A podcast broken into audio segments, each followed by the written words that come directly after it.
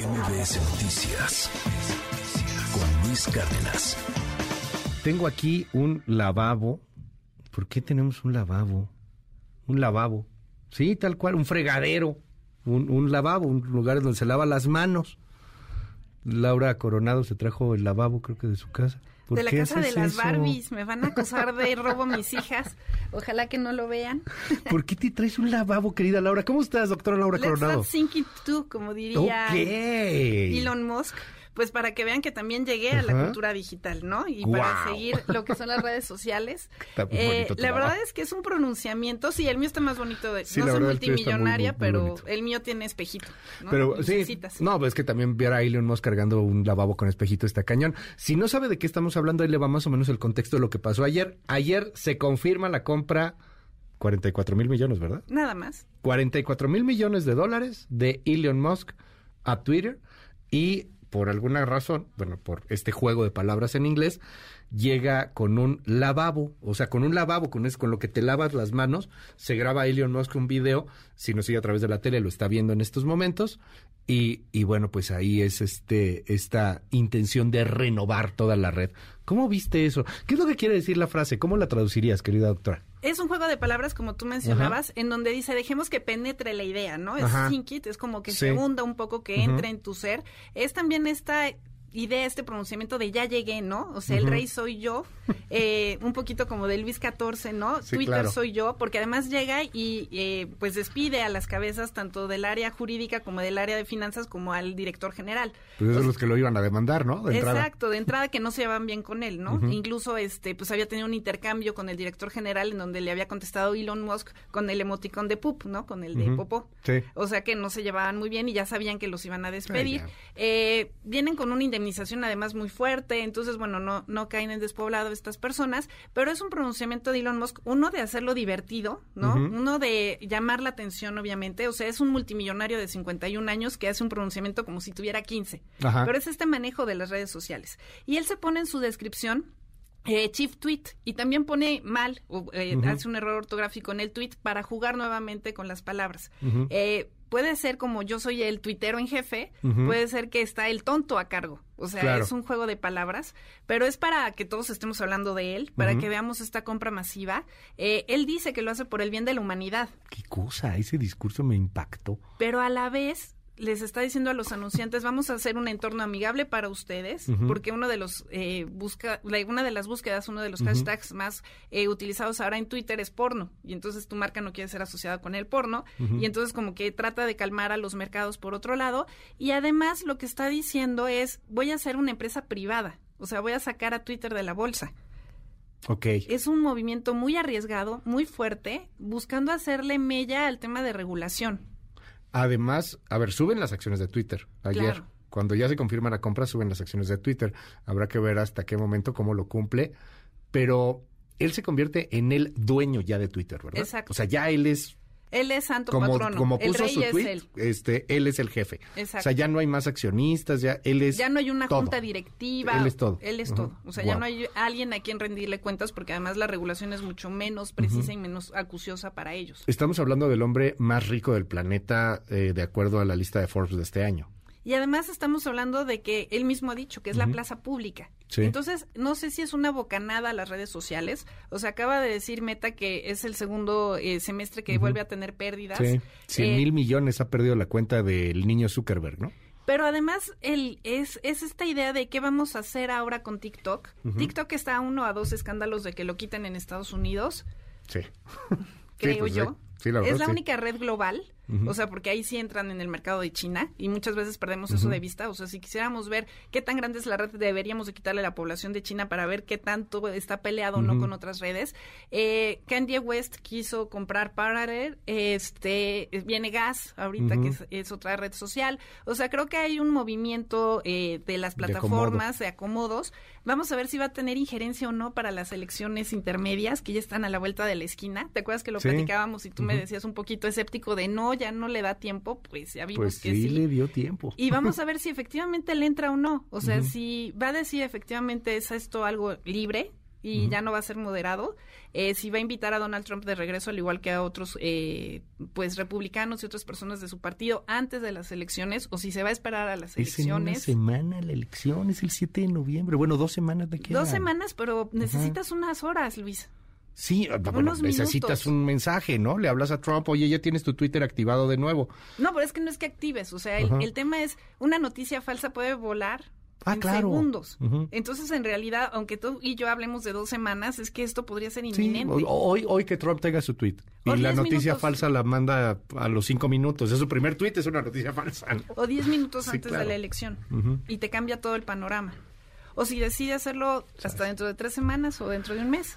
De alguna manera, lo que está viendo Elon Musk, no sé, no sé si coincidas. ¿Qué, qué opinas del tema? Porque no es lo mismo comprar Meta, comprar Facebook eh, o comprar TikTok que comprar Twitter por la influencia que tiene en esto que seguimos llamando todavía medio viejitos círculo rojo. Exacto. O sea, en Twitter está la clase política influyente, en Twitter estamos los pe- periodistas, gente que nos dedicamos a la comunicación, economistas, etcétera. Como que es la red, si bien no la que tiene más seguidores, sí la que tiene más seguidores influyentes, tomadores de decisión. Y la que más impacta.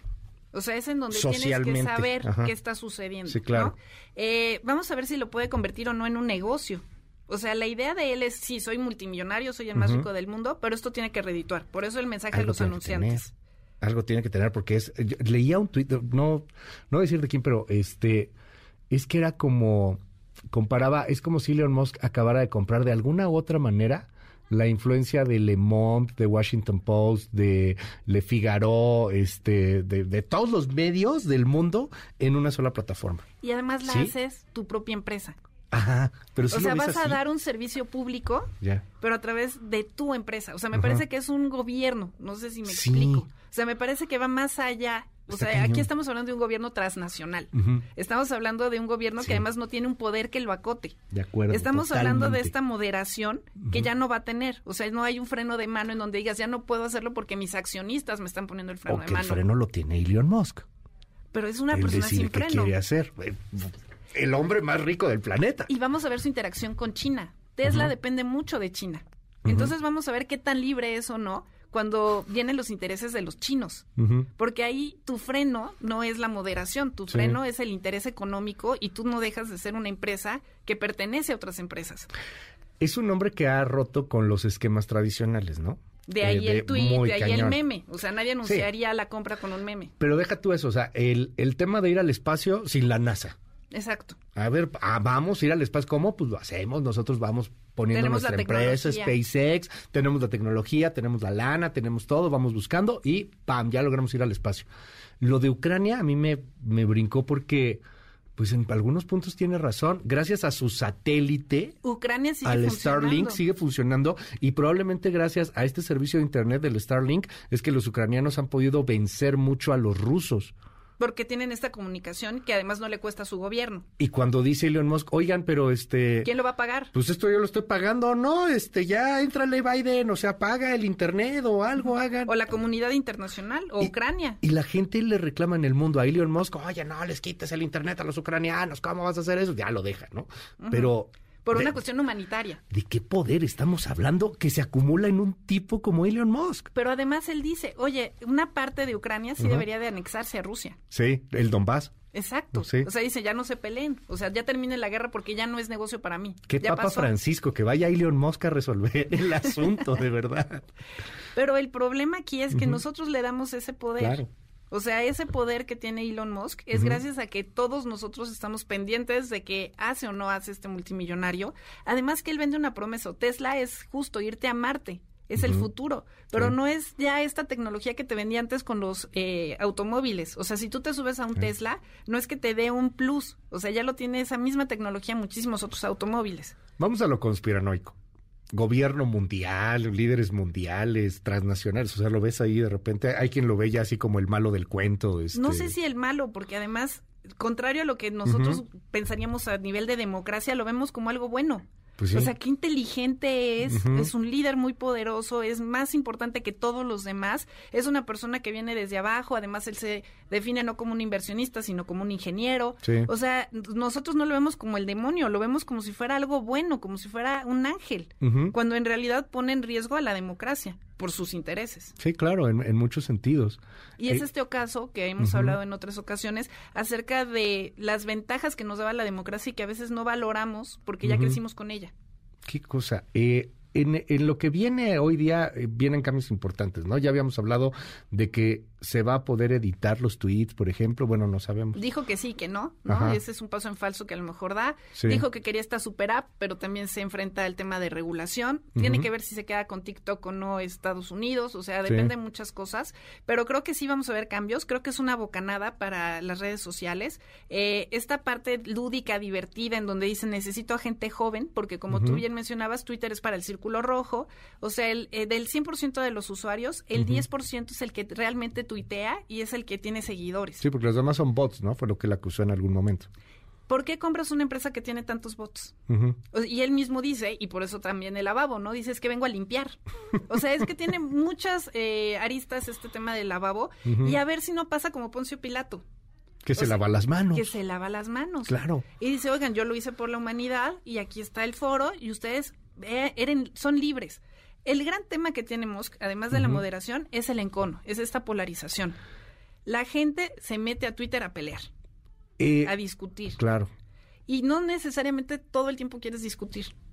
Mm, A diferencia de, de- de otros, como Zuckerberg, por ejemplo, que, que fue creando todo siendo un, un chavito de, de, de- de hacer tu invento en el garage, o sea, siendo un nerd, pues, este, Sí. Bill Gates, o sea, todos estos gigantes, tener un medio de comunicación como Twitter lo tiene hoy un hombre con muchísimo colmillo.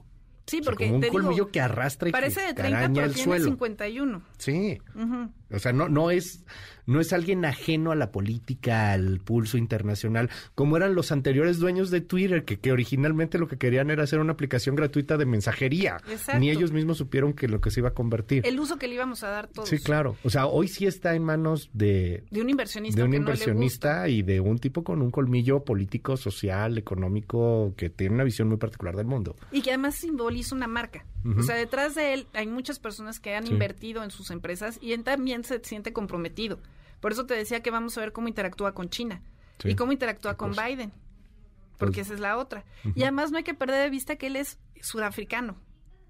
O sea, es, es una persona que simboliza muchas cosas. O sea, es este tema de la globalización, este Elon tema del Musk es sudafricano. Sí. Ay, mira, no sabía. Mucha gente piensa que es de otra nacionalidad. Sí, que es gringo. Yo pensé que era gringo. No, no, no. O sea, es, es esta idea, Ujú. eh, pues de esta globalización, de esta persona que emprende, Sí, que ve hacia el futuro. Ciudadano del mundo. Exacto, que lo mismo anda con este su secretaria, que anda con una cantante, que tienen varios hijos, o sea, es una persona que además ha hablado de bullying, ¿no? Entonces es como un símbolo de, oye, a él lo molestaban mucho.